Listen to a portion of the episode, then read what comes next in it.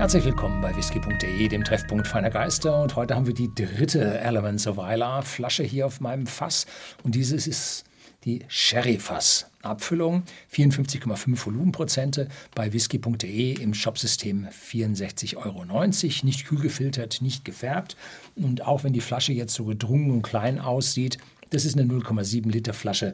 Sie ist halt bloß ziemlich groß vom Durchmesser und schauen Sie sich mal diese wundervolle Farbe an von den Sherryfässern. Das geht rüber bis ins Mahagoni. Also, boah, ja. So, dazu ist es ein Blended Malt Whisky von der Region Isla. Das heißt, hier sind Whiskys aus mehreren Brennereien vom Norden und vom Süden mit Sherry Butts, und zwar First Fill und wiederbefüllten Sherry Butts miteinander vermischt, verblendet worden, um hier einen komplexen Charakter zu erhalten, einen regionalen Charakter von der Insel Isla. Und der regionale Charakter der Insel Isla ist vor allem intensiv. Und dazu jetzt, wie man schon sehen kann, intensive Sherryfässer. Und das ist so ein bisschen in meinem Beuteschema. Ja, kann man nicht anders sagen. Wobei ich persönlich dann für diese extrem rauchigen Whiskys ein bisschen schwierig die Sache finde, überlasse ich dann immer meinem Sohn. Äh, und hier haben wir es jetzt also von den offiziellen Aussagen mit Smoked Tea, also rauchigem Tee. Ich hatte noch nie einen Rauchtee. Autumn Fruit, also Herbstfrüchte, also mehr die dunklen Reifen. Und Winter Spice, Wintergewürze, also das ist, dürfte das sein, was man die weihnachtlichen Gewürze so für Fruchtkuchen und solche Sachen hat. Ne? Reifung in Sherryfässern und der Head Blender ist immer noch Oliver Chilton, den ich immer noch nicht getroffen habe. So. Ja, eine ganz, ganz deutliche Sherry-Note, aber die Rauchnote ist nicht so stark. Nee, mehr Frucht als Rauch. Jetzt muss ich aufpassen, dass ich hier dann bei all dem intensi inten ja, intensiven Geruch und intensiven Verriechen nicht vergesse, das äh, zu verdünnen, damit ich hier nicht über die 50 Prozent rauskomme, die ich mir so als Limit gesetzt habe. Ah, üppig. Angenehm, rund, ausgewogen. Jetzt nicht irgendwie so einen stinkigen Rauch vorneweg, sondern eingebundenen Rauch. Schön in die Sherry-Noten rein und so ein frisches Sherryfass, wenn das noch nie befüllt wurde, und da riechen Sie mal an dem Einfüllloch, da riechen Sie unheimlich viel Nüsse. Da riechen Sie Haselnuss, Walnüsse, Pekannüsse, also unglaublich viele Nüsse.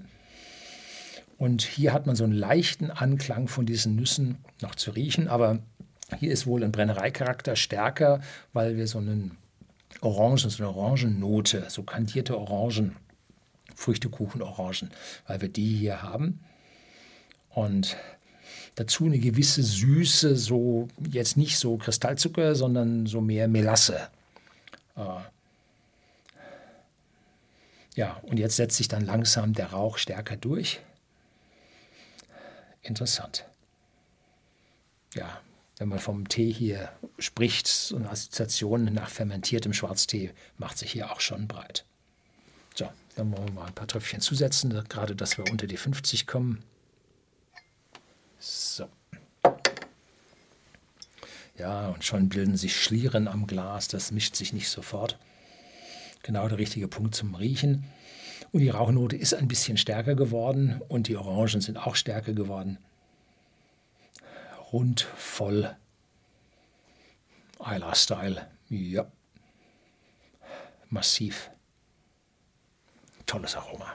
Auf jeden Fall ausdrucksstärker, voller als äh, ohne die Verdünnung. Also der startet. Ja. Und jetzt habe ich sowas wie fermentierten Tabak, aber jetzt nicht brennend, sondern ja, alte Zigarrenkiste und daran riechen diesen fermentierten Tabak. Den habe ich jetzt auch. Und die Orangen dazu. Cheers.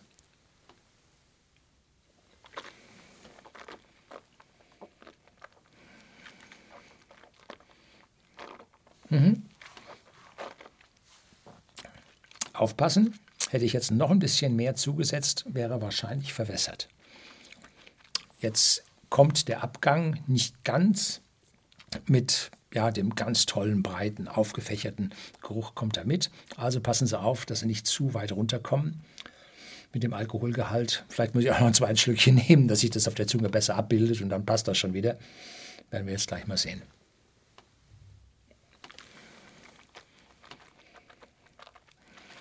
Mhm.